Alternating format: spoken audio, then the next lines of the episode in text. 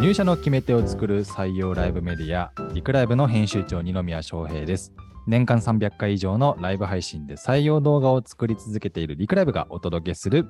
幹部のティータイム。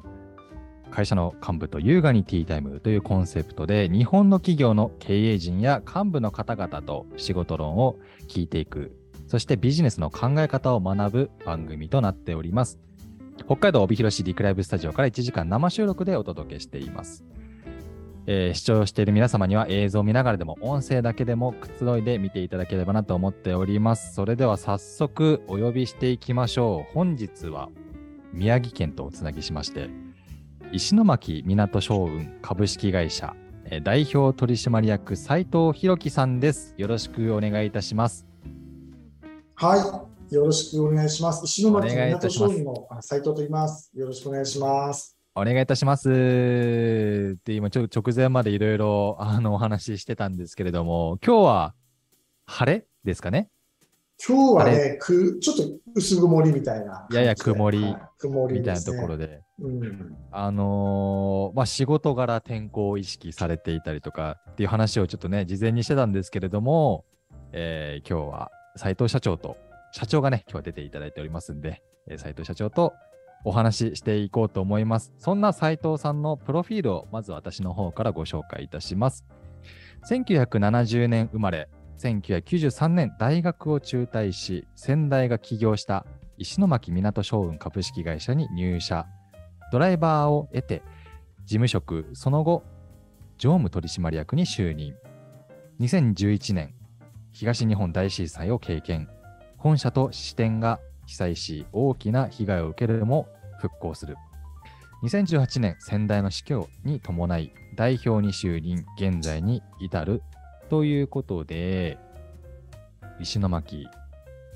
ちょっとね、あのー、やっぱ大震災のことが今思い出しましたけれども、まあそういうところで、今、ビジネスをされているというところなんですが、もともと斎藤さんは、こう石巻港港商運に入る予定で考えてたんですか小さい頃から。ああ、え、うん、まあ、その辺のちょっとね、話すると、ちょっとこう、いろいろ喋りたくなっちゃうんですけど、ぶっちゃけ私、あの、この仕事嫌いでした。ええー、ぶっちゃけ嫌いでした。いや、後でちょっとそれは取っておきましょうか、その話は。いや、現在は、えー、これ、石巻港商運株式会社、どんな会社なのか、ちょっと簡単にね、ご紹介いただきながら、今の仕事内容とかね、聞いていこうかなと思うんですけど、ちょっとご紹介ください、社長。今の仕事内容ですか？あ、あんとね、会社、うん、会社ですね、会社のことを教えてください。会社のこと。えー、っと、そうですね、あの、まあ、うちの会社は宮城県石巻市に本拠地があって、もう,、はい、もう一個支店があの、まあ、同じ県内にありまして、うんうん、でまあ、主にやっぱ宮石巻市っていうと、まあさまあ、魚の町ですね。うん、こう県あの全国でも有数のこう漁港がこう海岸になってですね、うんうんうん、まあ、年間ずっといろんな魚がこう水揚げされるっていうのがあって、まあ、そういったこう海の幸、宮城の美味しい海の幸を日本全国にお届けしてるっていう、こうまあ、そういう仕事が中心ですね。なるほど、なるほど。日本のこの漁業のこの生生産量、収穫量みたいなところって、どれぐらいなんですか、石巻は？石巻はね、えっと、水揚げ量でいうと、はい、と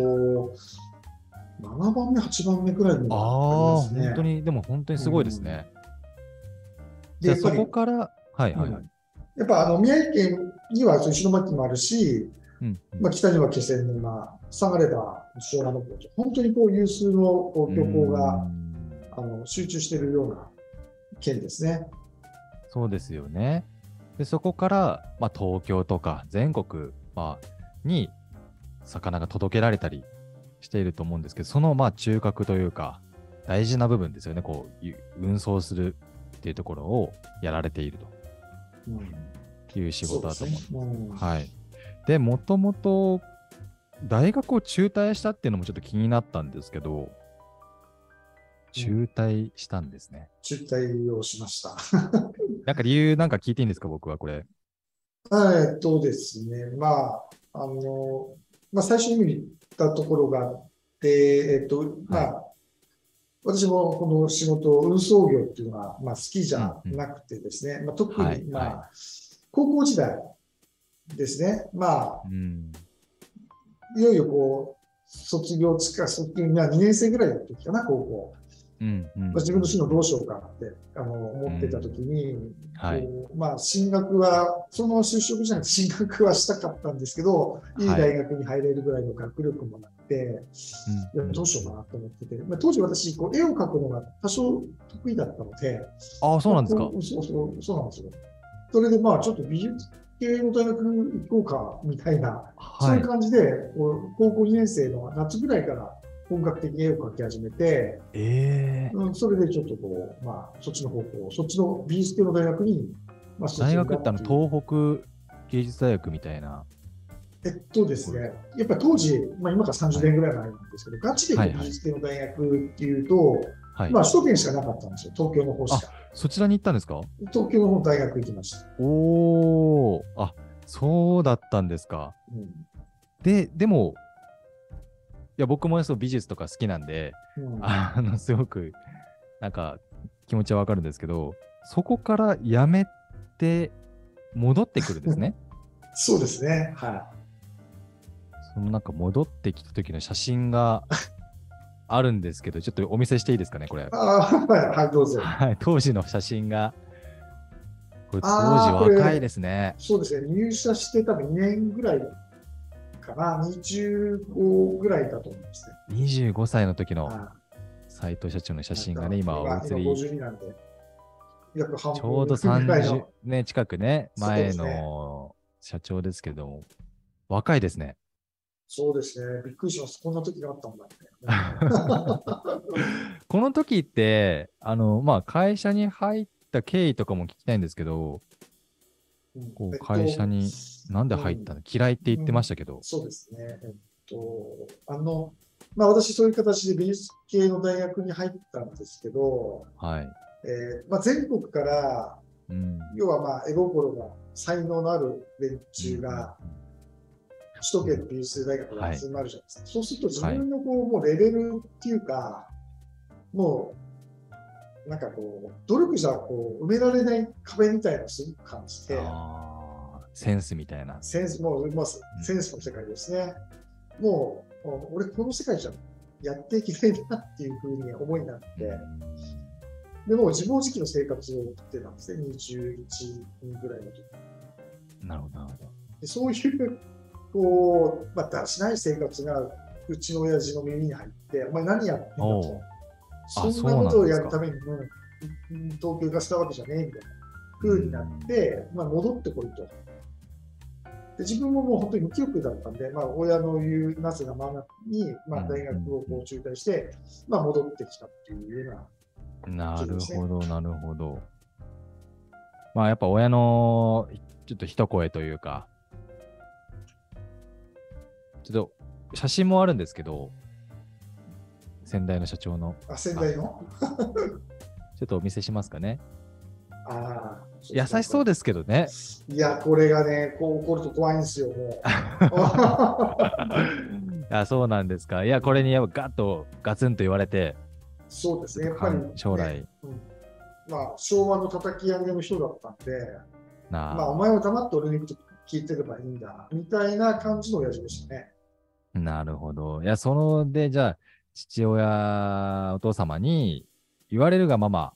うん、まずは入ったっていう感じなんですかね？そうですね。うん。でも、気づけば30年経っていますけれども、うん、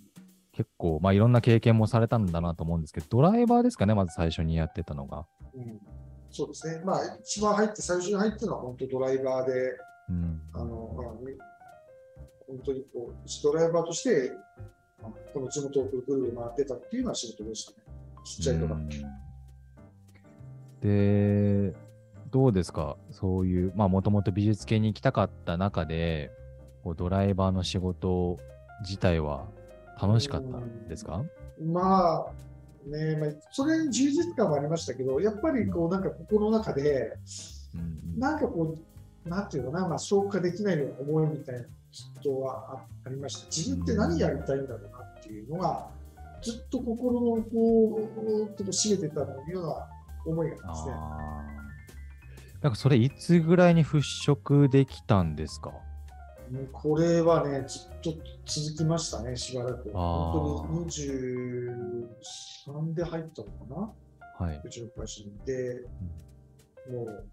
まあ、その時うちの親父が黙ってる、黙ってる言うと聞いてればいいんだみたいな強い親父が父親でしたので、また私も、はい、まあ、そっちなくは親父親父に言われたことはこなしてはいたんですけど、うん、まあ、ずっとそういうこう、なんか煮え切れない思いがずっとこう続いてました。うんそれが、まあ、ある人の出会いでちょっと変わったっていうのがありますね。ある人の出会い。それはまだちょっと取っておきますか？まあ結構じゃあ長らくまあどうしようかなみたいなところは感じながらもやられていたと思うんですけど、まあ、事務職、まあ、ドライバーの後事務職、そして常務取締役になっていくんですけれども、そのあたりは、なんかどういう、なんか転換期とかあったんですか、自分の中では。そうですね、まあ、まあ、37で結婚をして、で子供を、ね、長男を授かって、でまあ、それに私生活が充実した、あの生活だったんですけど、仕事面では相変わらずその、ね、強い親父のあの陰にいてっていう形で、うんうんうん、で、あのー、そうですね、でやっぱその間に、あのー、今から10年前ですかね、東日本大震災があって。ああ、すごい、まあ、日本国民全員が多分覚えてる、記憶してると思うんですけれども、まあ、その時の写真なんかもね、ちょっとお借りしていまして、まさにこう石巻って、まあ、その当時のニュースではかなり頻繁に聞いていた街ですけれども、ちょっと今写真出しますかね。すごいことになってますよね。これは、まあ、ですね、うん。津波直撃したんですか？まあ、だってもう、すぐ目の前海です。そうですよね。目の前の、まあ、あの、よく映像でもね、見ますけど、見ましたけど、当時。本当に家がどんどん流されていくみたいなことが。え、この時、社長どこにいたんですか？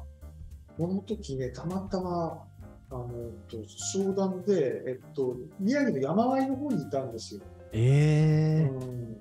石巻から2時間ぐらい離れる山の中にいて。あ、結構じゃあ、うん。津波が届かない場所に。全然、まあ、届かなかった。でも、揺れは本当にもう、車に乗ってもすごい揺れを感じたので、いやいや、そうですよね。まあ、地震自体がね。うん、これ今写真見えてます。本当に海、海が目の前というか、これ水が映ってるのは、あ、これ道路ですね。あ、川じゃないんですよね。だからこれ。道路水が引けているとき。これ震災の翌日の写真ですね。いや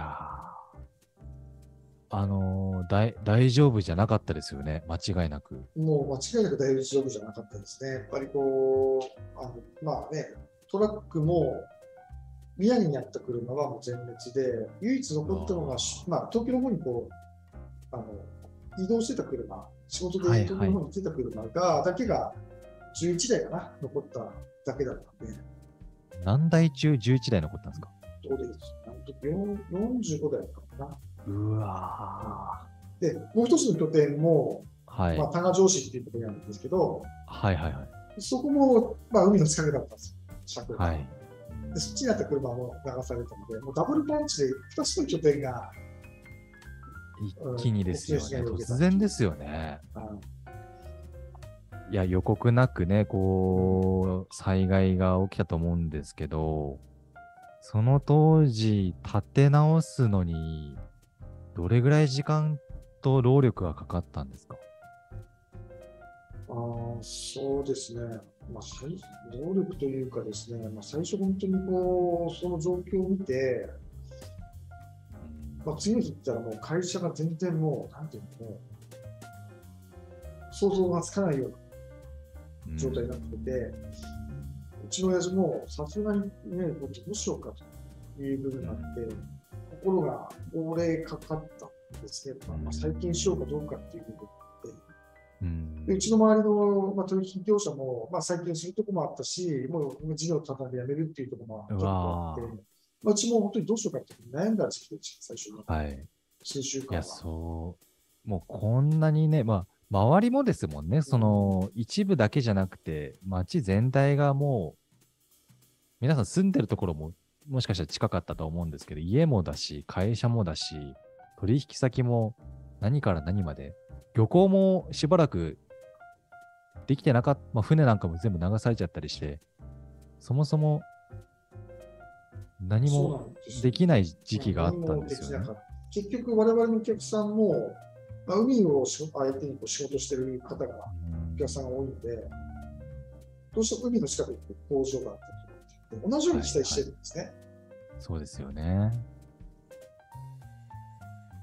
まあ、その中で、はい、あのお客さんもやっぱりこう時期、そして時間が経っていくと、こ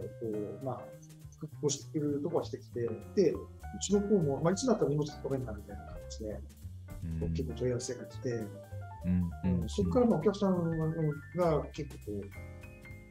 う、いや、運んでもらえないで困るんだけどみたいな感じの流れの中で、なるほど、なるほど。対応してくれるっていうことで、だんだん戻ってきたっていう流れですね。まあ本当に、まあ、インフラというか、すごく重要な、まあ、そこがないとすべて、まあ、何もね、動かないみたいな物流が止まっちゃうと、まあ、そういった危機なんかもすごくあると思うんですけど、なんかその、その経験って、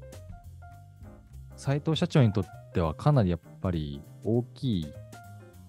ターニングポイントになったりしたんですか？これが逆にね、あのー、なんなかったですね、うちにとっては。な、なんなかったっていうのは。なん か逆に、え、折れ折れそうになったってことですか？あの、そうですね。結局、一番会社の、翌日会社に行って、うん。会社の状況を見たときに、自分最初何を思ったかっていうと、はい、あ俺も仕事しなくていいのかなって思ったんですよ。なんとか。うん。まあでもそうですよね。どう、もう、どうにもできないが、まあ、だから通り越して何とかしないととかよりも。なんかこう、会社が元通りに煽って、元通りに人が集まって、荷物も集まって、人も車も集まってっていう状況が想像できなかったです、うん。いやー、そうですよね。いや、今、だから自分のことと置き換えて考えてに想像もできないですし、もうここでは仕事できないなみたいなぐらいまで多分なったと思うんですけど、そこからやっぱこう再建していく、復興していく、まあ街全体もそうですし、自分の会社も、かまあその社員の家族、すべてがやっぱ、まあ、関係してると思う。あ、そういえば当時、あの斉藤さんって立ち位置何だったんですか？えっ、ー、と、社内的には常務取締役。常務取締役。じゃあ、その再建自体は、社長を筆頭にその当時の、そうですね。やられていったんですか？ちょうどたまたまその2011年に、まあ、ちょっと絵代わりにしたい、はい、するっていう計画だったんですね。ああ、そうなんですか。うん、でも、まあ、そういう状況だったんで、まあ、社長が、前社長が、まあ、ちょっとこういう状況だから、俺がやるというふうに、んじゃあやっぱ結構そこからは、まあその再建、復興が大変だったと思うんですけど、あの、ちょっとアンケートを事前にいただいてたんですけど、まあ、社その後、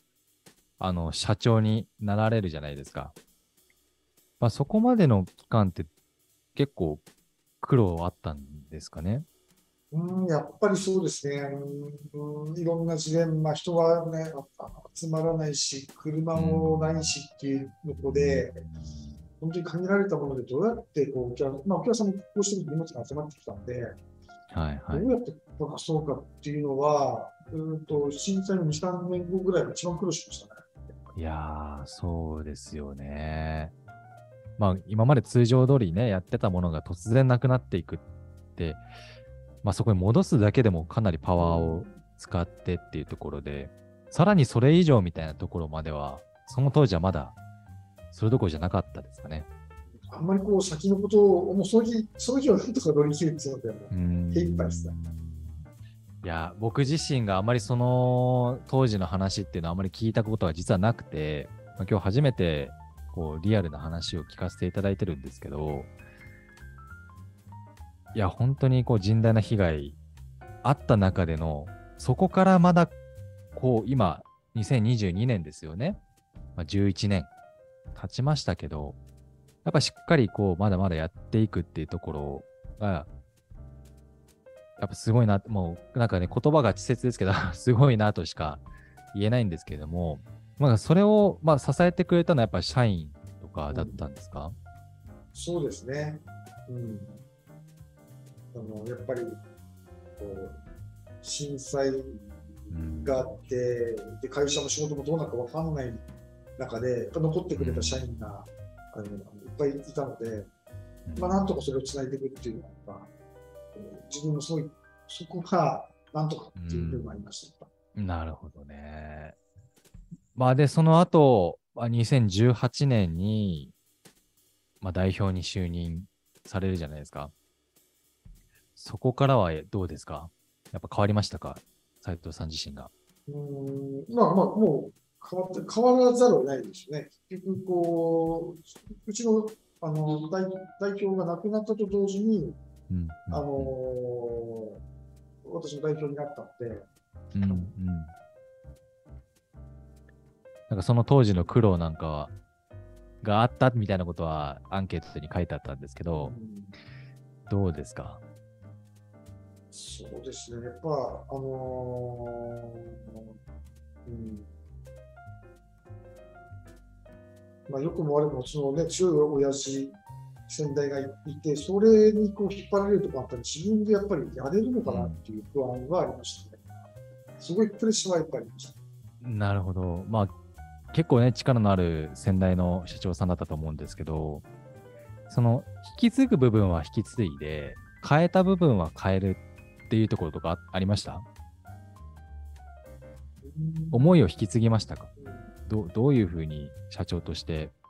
なんかでもね、その辺はね、逆になかったですね。あの、お前の好きなようにやれみたいなことを社員に言われたんで。あ、そうですか。シンマニアなんですね。うん。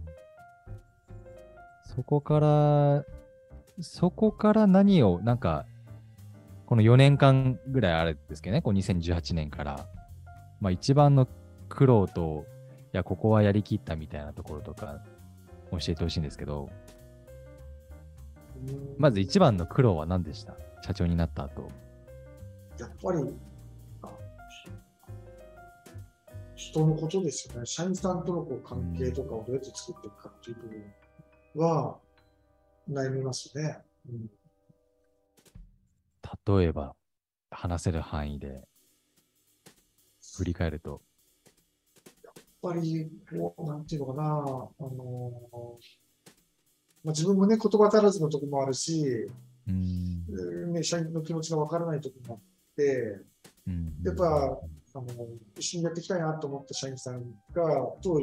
別れたりとか、うん、そういう部分はありますね。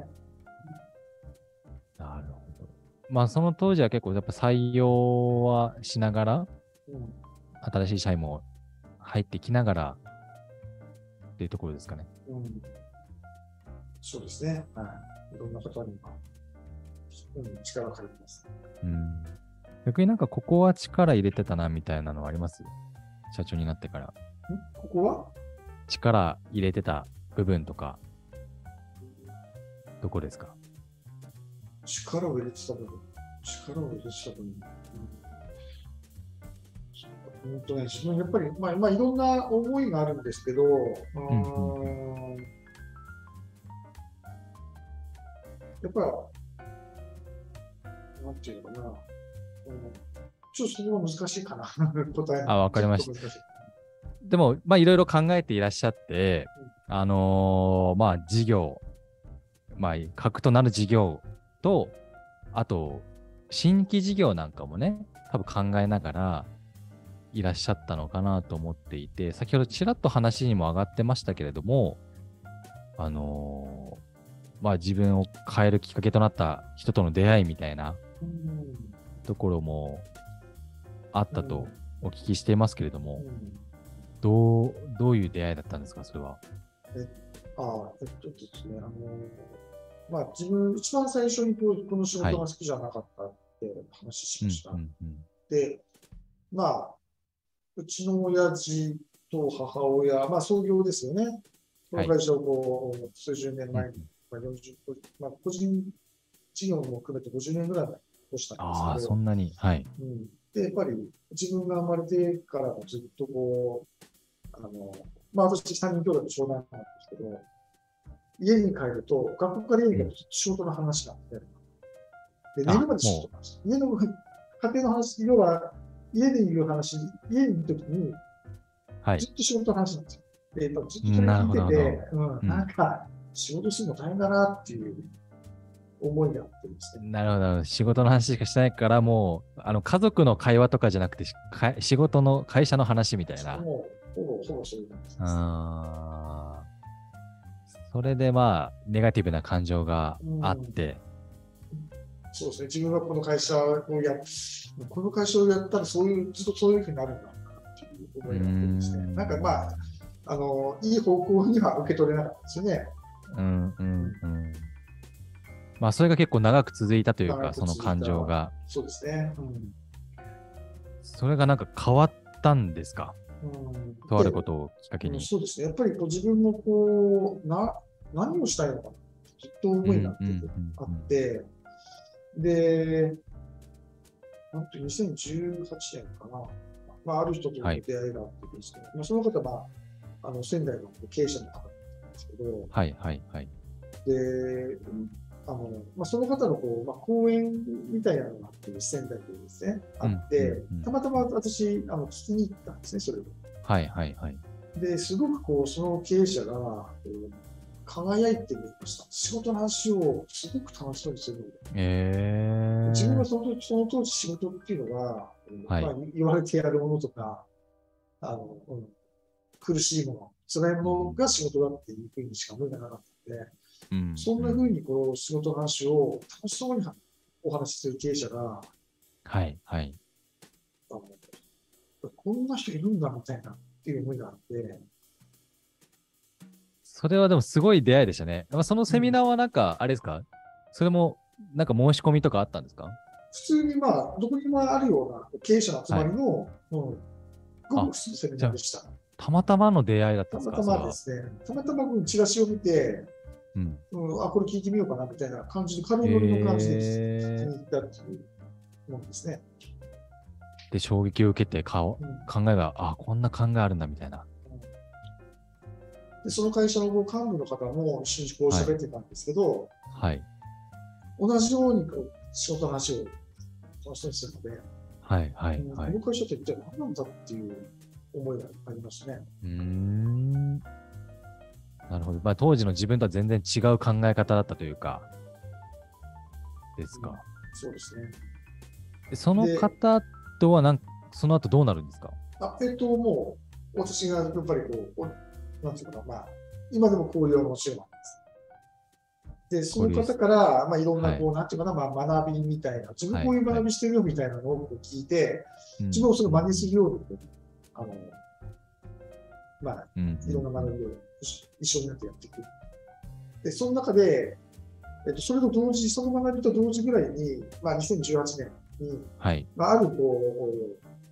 あの事件というかですね、事件、まあ、事件、事件ですね、やっぱりこう、まあ、要はあの子供の虐待ですね。当時、うん。まあ、これこういう名詞出していいかわからないですけど、当時そういう事件、2018年の大きい事件があって、はいまあ、その子、東京のこう5歳の女の子だったんですけど、はいはいはい。あのー、まあ、なんていうの、覚えたてのひらがなで、もうお父さん、お母さんに怒られない頑張れっていうのをメモで書き残してたんですけど、うんまあ、虐待されてこう亡くなってしまったっていう事件があって、いやいやいや、はい。で、なんか、その時こう自分に心に引っかかるものがあって、はい。あもしこの子が保護されたら、うん、どうなる、そのどういうふうになるんだろうな、どういう人生を歩むんだろうなって思って調べたんですね。うんうんうんうん、で、まあ、通常こう虐待されてた子は保護されると、児童あのと児童相談所に保護されて、まあ、一時保護所というようなこう施設であの親から隔離されて生活してるんですけど、はい、はい、でその後にこう、まあ、親の親のところに戻れるんだったら戻るし、やっぱ親の状態が悪くて戻れないと、あのまあえー、児童養護施設とか、そういったところで育つっていう流れがあって、はいはい、じゃあ保護されたら、じゃあ幸せになれるのかなって思ってたら、うん、全然そうじゃない、その後の生きづらい生活が、要は、ずっと長い間続くっていうのが分かって、はい、その時自分なんか、したいと思ったんですね。うん、なるほど。その事件っていうのは、あれですね、その、斎藤社長に起きた事件ということではなくて、世の中の、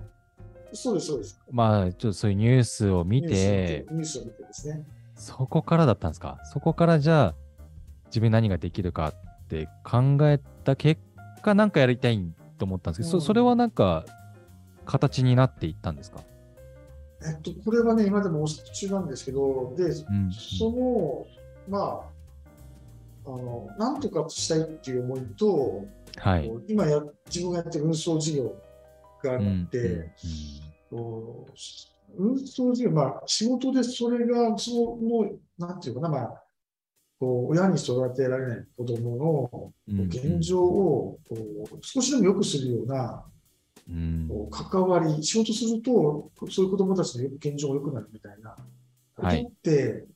なんかできないかなって、そこですごく思って、はい。うん、で、自分もこう里親とかにも登録して、おなんかまあ、親に育てられない子供がしっかり育つための、こう会社、そして世の中の関わりが、仕事を通じてできないかなって思って。えー、いやでもすごい、いや、あのー、もちろん親の立場というか、社長自身も。うん、えー、まあ、僕もね、あの小さい子供が2人いるんですけど、まあ、そういう事件聞くとやっぱりいたたまれないというか、うん、まあでも、そこから先が、僕社長と、やっぱ社長がすごいところかなと思うのは、まあ自分で何かやりたいというところになったんですね。うん、で、そこから、何かまた起きたりするんですか？うんそれで、えっとまあ、でもなかなかその、まあ、虐待の話とこう運送事業と結びつかないところがあって、一体自分な何したらいいのかなっていう思いはずっとあるんですけど、でもやっぱり仕事するからには、なんか誰かの助けになったりとか、はい、なんかうちの会社と関わったことによって、まあ、社員さんの人生もそうですけど、そういうこう状況の子どもたちのなんかこう状況改善ができたってい。う、だったら、はい。うん、あ俺それだったら仕事やる意味すごくあるなって、そこでこう、カチャッとはなったんですね、はまったんですね。なるほど。今までこう、うん、仕事やる、何をやりたくて、こうね、じあの授業親親、父親から継いだか分からないかったのが、このためだったら力を自分のね、残った人生を注いで、この仕事やる意味があるなって、初めてそこでななったんですね。はいはいはい。うん、なるほど。初めて、その、ん？その当時はもう50歳ぐらいですか、斉藤社長は。そう、まあ2018年なので、48の時かな。48ぐらいになって、初めて本当に自分がやりたいことを見つけたみたいな。そうですね。うん、ずっとそれまでは、こう、なんかこう、なんか煮え切れない。まあ、そっちの子は仕事をやってたんですけど、煮え切れないのがずっとあったんですけど、うん、その人の出会いから、まあ、なんかこう、いろんな部分の、はい、こう人ととは、人との出会いもそうだし、物事の起きる、身の回りに起きることもそうだし、はい、どんどんどんどん変わっていったっていう実感がありますね。なるほどね。えーそうだったんですか。うん、まあ、まあ、ちょっと新しいやりたいことを見つけたってところだと思うんですけど、うん、あのー、現在、あ、この後、実は登場していただく方いるんですけれども、その方とはまた違う。あえっと、あのですね、それもこうかんもちろん関係ありますね。というのは、はい。と、まあ、まあ、なんとかそういうこう、あ親に育てられない子どもの状況改善を授業などでこう、はい、少しでも手助けになるようなこと、例えば、うん、まあ、こう今、シングルマザーの話もいっぱい世の中でも出てますけど、シングルマザーの方を雇用して、こうそのその過程を安定させることによって子どもの状況を良くするとか、まあ、いろんな切り口はあるんですけど、はい、あのそれにつけても事業がしっかりしてないと、うんうん、そういうことも絶対できないなっていう思いがあって、はい、で今、うちの会社のこう課題を見ると、やっぱり組織化っていうところがまだまだこう弱くて、うんうん、要は、まあ、お客さんから言われたことを好きなくこうこなすんですけど、はい、と一人一人にこう役割とか責任とかが明確になっていって、うん、とりあえずお客さんに言うところをまずやるよっていうような組織なので、うん、もうちょっとこう組織をしっかりした強いものにしないと、うん、事業そのものが強くなっていかないなって要は、要は力なきゃ無力だっていうところで、いくらそういう思いがあっても、事業がぐらぐらしてたら何もできないなっていうような思いがあって、はい、そこでまあまた一つこれ悩むんですね。どうやって事業を強くしようかっていうのがあって。思いはあるんだけど、その思いを実現するために、どうやって事業を強くしたらいいのかなっていうところがあって、はとどうしようかというところに次になるわけですね。事業課題ですね。うん、あのー、まあ、どう、何をすべきか、まあ、どういう考えを持つべきかとか、まあ、社員、一人一人いろんな考えを持ってますのでね、そこからの出会いが、社長の人生を変えるんですか、また？そうですね。はい。この出会いも私の人生を大きく変える変える人生だと思います。ちょっと詳しくお聞かせください。はい、で、どんな人なんですか、その人は？えー、っと、この方は、あのまあ、私もそのいろんなこう、あのまあな、一人でこうやるのがやっぱ限界があるなっていう部分があって、はい。っていうのは、まあ、自分一人でこう例えば会社そのものを良くしようとしたら、100%そこに当然力を、まあ、今でも使ってるんですけど、はい、使わなきゃいけないし、自分がこうやりたいことってこう、やっていくのかなっていうところもあって、うんうん、これはやっぱりこう、あの自分と、まあ、思いとか方向を、同じ方向を向いてくれる方の力を絶対、あの借りた方がもっと早く進むなという思いがあってですね。うん、で、ある、あの、まあ、大手の物流会社の方と知り合う機会があって、はい、まあ、自分のこう、まあ、今言ったような思いみたいなのをこう、ちょっとこう、お話ししたんですね。はいはいはい、はい、うん、まあ、そういうことがあって、ちょっとこう、まあ、変な社長がいるなみたいな感じで思ったのかわかんないですけど、はい。そういう経緯があってあの、力を貸していただけるっていうふうになってます。今一なるほど。はい、えで、現在はその方は、実は顧問になられたですよね。はい、お願いをして。じゃあ、ちょっとその振り返りなんか、そしてまあ一緒に今どういう取り組みをしていくかみたいなところを、登場いただいてお話ししていただこうかなと思いますので、えー、ここからは、えー、今、斉藤弘樹社長とお話ししてましたけれども、中尾文親さん、石巻港将軍株式会社顧問である中尾文親さんに、えー、ご登場いただきましょう。どうぞ。はい、お待たせしました。ちょっとごめんなさいね、僕、はい、あ、どうも、ちょっと僕が今ガラガラ。はい、今日すみません、出しまして、はい。えー、ここからはお二人と、えー、僕で、えー、3人でお話をしていこうと思うんですけれども、えー、ちょっと中尾さん、改めてよろしくお願いいたします。あ、よろしくお願いします。お願いします。あの今話いろいろ聞いて、隣で聞いていたと思うんですけれども、こういう話は結構聞いていましたか？もともと。そうですね、その、震災の時とか、あ、仙台ごめんなさい。はい、中さんごめんなさい。あの、あ、マイクミュート。これで大丈夫です大丈夫です。はい、お願いします。内容、全体の内容っていうのを聞くのは初めてで、はいはい、はい、先代の話とか、うんうん震災の時の苦労話とか、うんうん、そういうのはやっぱり初めて聞きわせていただきました、ね、ああ、そうですか。はい、結構、じゃあ2018年以降に出会われたってところで、あここ数年の社長をよく知っていらっしゃるのかなと思うんですけれども。あの中尾さんが来たのは本当にこうここ数か月ですね。あ、えー、そうですか。3か月ぐらい前かな。じゃあ、まあ、うん、その前からはちょっとやり取りでいろいろしてお話をさせてもらったんですけど、正式に来ていただいたのは3か月前ですね。なるほど。なんか出会いを、お二人の出会いを教えてほしいんですけど、どうだったんですか、ちょっとお二人。うん、まあ、ある人を介しまして、うん、まあ、自分の方に、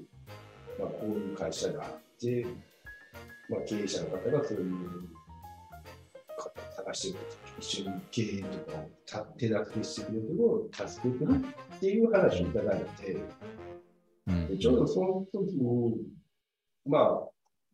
大手の事業会社行って退職してコンサル業みたいなのをしたんで、じゃあ一回話を聞きましょうか。はいはい。ということで、斉藤社長とお会いした。まあ当時コロナがあれなんで、ズームで初めてお会いさせていただいたっていうのがまずはきっかけですね。なるほど。で、出会った時、お二人の印象はもうどどうでした？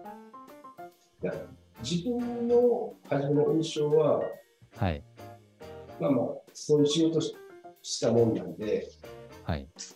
またそういう会社が経営の立て直しかみたいな感じで、まあまあ、よくある話ですよね。はいはいは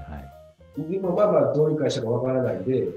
うん、一旦自分は話聞くようにしてるんで、うん、じゃあ話聞きましょうか、聞きましょうか。ってしてな聞かせてくださいっていうことで、うん、まあ、そのミーティングを持たせていただいたんですけど、はい。ちょっと今までとは違うなと。おお、うん、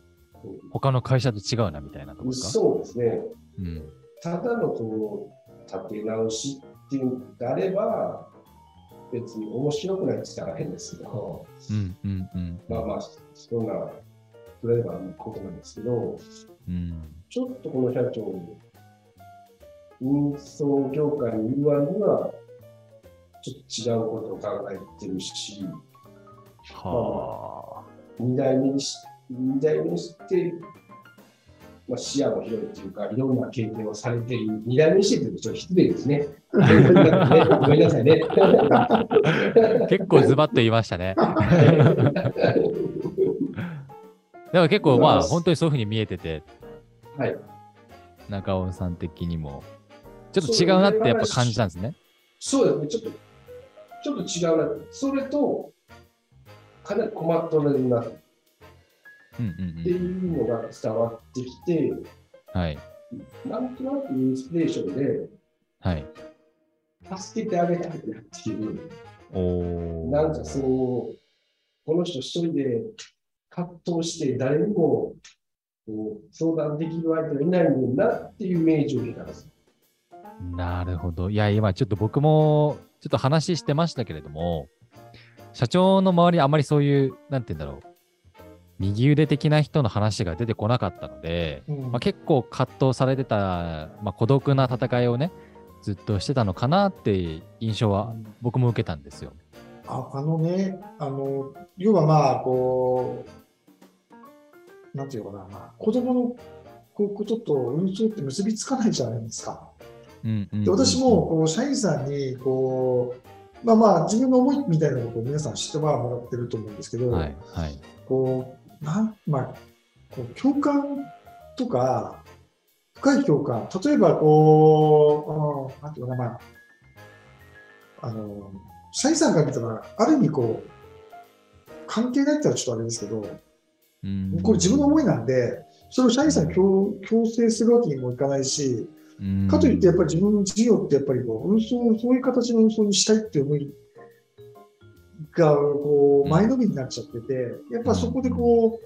うなんか社員さんから見れば社長何やってんだろうみたいなふ部分はやっぱあったと思うんですね。そういう部分でこう言う言うに言えないっていうのがやっぱり、思いとしては違ったかもしれないですね。まあ、本業が、まあ、こう運送というか物流の仕事をしている中で、なかなか踏み込んで、こう一緒にやろうみたいな話はできてなかったってことですね。うん、まあしづらいですよね。まあ、うん、なるほど。で、そこに中尾さんが、こう、ジョインしたわけですけれども、まあ、一緒になったわけですけれども、やっぱそこは一緒に中尾さんとしてはどう捉えたんですか、その社長の気持ちっていうのは。そうですね、社長今もおっしゃったように、うん、とそういうことが結びつけられないっていうふうにしゃってますけど、はい、自分が話聞いたときは、物流使っていくらでもそういう方々の支援できるんじゃないかなっていうふうに思ったんですね、自分は。はいはいはい。自分なりに、あこうすれば、ああすれば、こういうのを案外浮かんできて、うん。うんうん、で、まあ、そのうちそういう、まあ、物流の方もなんとかしして、やっぱ、うん、立て直しじゃないですけど、もっと太くして、はい、で、それをそういう社長の思いのところにつなげていくようなところにしたけど、まあ、日本立てみたいなのは何だっていうところだったんですけど、うん、なんとかなるやろなと。おまあまあそまあ、そういう感じでしたね。その話をすればするするほど。あ、なんかできそうだなみたいな。あ、そうです、そうです。おええー、これはでも社長、うん、自分ね、やっぱそういう中尾さんと話しててね、こう、はい、まあ自分のこうこうやりたいんで、こういうふうにしたいんだっていうのを話すると、こう、それをしっかりこう形に、こう、してくれそうな、なんかこう、ものを感じたんですね、やっぱり。こういう方法とかどうですか？なるほど、なるほど。だイメージが具体的になっていくっていうところですよね。うん、えちなみにそれは今動いてるんですか？動いてるのもあります。はい。おうん、動いてるというか。形になっていくような。そうですね。うん。例えばこう、就まあ、就就労困難者っていうこう、まあ、方々がいるとして、まあ、いろんな事情でなかなかこう、はい、正規雇用が難しいみたいな方、うん、まあ、シングルマザーもそうですけど、はい、あとまあ、そういう方々がやりやすいような仕事を、おこういう仕事だったらどうみたいな感じで、まあ、案件があったりとか。なるほど、それをもう新しく作ってるってことですね。うんまあ、そういうのも一部ちょっと進んでいるのがありますね。なるほどね。結構、まあ、お二人であの、お話しされること多いと思うんですけど、あれですか、中尾さんから見て、斉藤社長は悩み大きい人ですか？そうですね。いつも一人悩んでますね。ああ。なんか悩んでそうな感じは、ちょっと僕もすごい感じていて。そうですか。いや、でもなんかこう、中尾さんは中尾さんでこう、なんていうの、それに対して、なんか悲観的にならないで、いや、こうやりましょうよ、みたいな。うん。こう、すごいポジティブな、ポジティブ変換ができるような方なんですかね、社長から見たら。そうですね。だから、何でも話せる相手ですね。全く何でも話しますね。どどうですか？お二人、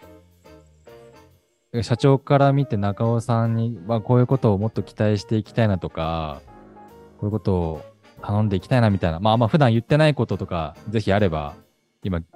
聞いてみたいですけど、普段言ってないこと、でも普段みんなお話ししちゃって、こうしたいんだよね、ああしたいんだよね、こういうことやりたいんだよねっていう部分を、はいはい。普段もう全部お話ししてるので、まあ、うん、そうそうですね。でもやっぱりここここ数年は、まあ、事業、うん、まあ、本業の事業、まあ、それで付随するようなこう、まあ、紛争の周りの事業とかも、新しいものを、やっぱりしっかりこう作っていって、強い会社にしたいっていうのがやっぱり、あの、ここ3年ぐらいのテーマだと思います、ね、事業をしっかり強くしたい。なんか強くするために何が大事ですか？うんやっぱり最初は組織化というところですかね。うんうん、一人一人の役割とかを明確にしてっていう。なるほど。なんかゆくゆくどうなっていきたいみたいな、こう、目標みたいなのってお二人では持ってるんですか？こういう景色を見たいねみたいな話とかは。うん、やっぱり当たり前ですけど、こう働いてもらっている社員さんがこう、まあね、幸せを感じてもらえるような会社じゃないと作やってる意味がないっていうのもあるので、まあ、現実そうなっていかと、まだまだそういうふうにはなってないですけど、それに向けて頑張りたいですね。なるほどね。まあ、でも社長自身がね、悩んでいらっしゃったり、こう仕事に対して、まあいろいろ感じてた部分あったと思うんで、まあそれをそれ分かってる社長だっていうのは結構すごい社員にとってはなんか理解のある社長なんじゃないかなと思うんですけど。どうでしょうかね、その辺はね、私は分かんないですけどね。うん、そうですね。あ、ちょっとね、あの写真もいろいろいただいてたので、せっかくだから今お見せしようかなと、その 2, 2年、まあコロナぐらいから現在のあの写真ね、いただいてますけど、見せますか？このトラック、新しいですね。これはそうです。最近のこうカラーリングをちょっと変えたところの写真ですね。はあ。あのまあ、審査で一気にこう台数減ってしまったところから、今は何台まで増えたんですか？えっと、今ね、えっと、37かな？7までは。はい、徐々に徐々に。徐々にこれ1台いくらするとか聞いていいんですか？これ、まあ、我々普通大型の冷凍車をメインに使ってるんですけど、はい、まあ大体フェラーリを黙って買えるぐらいのですね。いやえ、いうん、すごいですね。はあ。これ、どれぐらい詰めるんですか？そうですね。これ、まあ、えっとまあ、通常我々こう10キロのこう冷凍冷凍食品とかに換算すると、はい、まあ、1000ケースぐらいは詰めますね、ざくと。まあね、積んで下ろすの大変ですけど。いやいやいや、そうですよね。すっごい量だと。あ、そのその中は、これは、あれですかね、倉庫の中。そうですね、これ倉庫の中かな。うん倉庫の中の写真はね、見えてますけれども、うん、冷凍室ですか？これ。そう、これ、これ、そうですね、冷凍室かな。なるほど。他にも、あ、働く社員さんの写真ですね。すねな上は何歳ぐらいまで働いてらっしゃるんですか？上はね、もう定年までは60歳ぐらいの方がいらっしゃいますね。や結構力仕事なんですけど、うん、すごい体力作りが皆さんすごそうですね。うん、ベテランの社員さん、ドライバーさんが多いので、うんうん、あのまあ、本当にこう慣れてもらってややってる、本当に長いく勤めてもらってるドライバーさん多いですね。ああ、そうですか。こういう写真、ね、あのトラックの前で撮ってますけれども、やっぱり、あれですかね、皆さんも思い持って仕事されてると思うんですけど、うん、社長は背負ってますね、いろいろ。そうですね。はい。やっぱり、あまあ、さっきも言いましたけど、本当にトライ、で、あの、人生の長い時間を仕事、皆さんに仕事に使うじゃないですか。その仕事がね、嫌々だったりとかつまらないものだったら、これほど人生にとって不幸はないと思ってるので、うん、やっぱりこう、なかなかね、仕事しながら苦しいこと、悩むこと、それはもちろん仕事だからあるんですけど、うんまあ、その中で自分こう成長していくようなこう喜びとか、人に役に立つ喜びみたいなのを感じられれば、苦労した会はあるのかなって思うので、うん、そうですね。なんか成長を喜べるような会社にしたいですね。ああ、いいですね。これから新しい、あの、若い社員さんとかも増やしていこうかなみたいなのあるんですか、うん、やっぱり、やっぱり若い社員さん増やしたいですね。あれ、どどうですかね、人、人はいますか？まあ、あのー、そうですね、思いを持って仕事すれば人は、こう、なんていうかな、そその思いに共感してくれれば、うん、そういう人が来ていただけるのかなっていう思いがありますね。うん。なかなかね、こう、物理業界も人材不足っていうのは、すごい業界の話はすごく聞くのですが、あ、もともと中尾さん、その大手物流会社にいらっしゃったっていうことなんですけど、やっぱ大手も物流人材っていうのは、なかなか足りてなかったりするんですか？そうですね。大手であるの関係なしも万年人材不足ですね。はあ。どこ行っても。でも仕事はなくならないですよね。そう、仕事は逆に増えていく方なのに、そうですよね。やっぱり、労働者の年齢が高くなっていって、うんなかなかお金が入ってこないみたいな感じが多くて、人が足りたっていうことは聞いたことないですね。聞いたことない。いや、そうですよね。こう、まあ、ただの労働力っていうよりは、こう、人がいないと成り立たない業界。ロボットとか AI には置き換わらない仕事だと思うんで、この仕事のまあ魅力とか、人生、ライフとキャリアのね、こう両立とかが、やっぱ伝えていく人もどんどん減っていっちゃうと思うんで、なんとかしていきたいとは思うんですけど、そのあたりは。会社っていうこうイメージじゃなくて、うん、やっぱこうサービス業ですよ。お客さんに対してサービスを提供している会社ですけど、たまたまその分がトラックですよ。うん、っていうだけで、やっぱりサービス業として、やっぱちょっとイメージをもうちょっと明るくこう、していけば、やっぱりこう、新しい人材が入ってきやすくなると思うんですね。うん、やっぱり昔のこう運送会社っていうイメージでいくと、うん、なかなかやっぱ若い人は経営されるので、うん、そういうところをこう変えていきながら、新しく人材を獲得したいなっていうのはあるんですけどね。なるほどね。そうですよね。まあ、そもそも業界イメージの部分から少しずつね、えー、変えていければなというところなんですけど、この、もし、中尾中尾さんと、まあ、そして今日ね、あの、斉藤社長お話しいただいてますけれども、もし石巻港商運、興味あるって思った場合は、働いてみたいなと思った場合は、どうやって連絡取ったらいいですか？うんと、まあ、ズバッと会社に電話していただけたらと思います、ね。もう、もう、社長が出るかもしれないってことですね、電話で。もう、はい、喜んで出ます。ライブ配信、ライブ配信見ました。言っていただければ、特典つけます。あ、特典、あ、ライブ特、ライブ配信特典ですね。はい、視聴、はい、視聴者限定の特典が何かあるということで、はい、何なんでしょうかというところなんですけど、今日は1時間、あの、いろんなお話、まあ、社長の経歴なんかもそうですし、えー、まあ、お二人の出会いですね。今日は中尾さんにも登場途中からしていただいて、まあ、いろんなお話聞かせていただきましたけれども、やっぱまたまだ物流業界、仕事はたくさんあり、まあ、未来があるというところで、まあ、最後に社長からメッセージ一言いただけないですか？はい。えっと、あの、仕事をしながらやっぱりこう、ワクワクしたいえー、ね、成長を感じたい、人の役に立てる感覚を得たい、うん、そういうのをやっぱこう一緒にこう作っていける方。で一緒にこうそういう会社にしていただける方と、うん、ぜひお仕事したいですね、一緒に。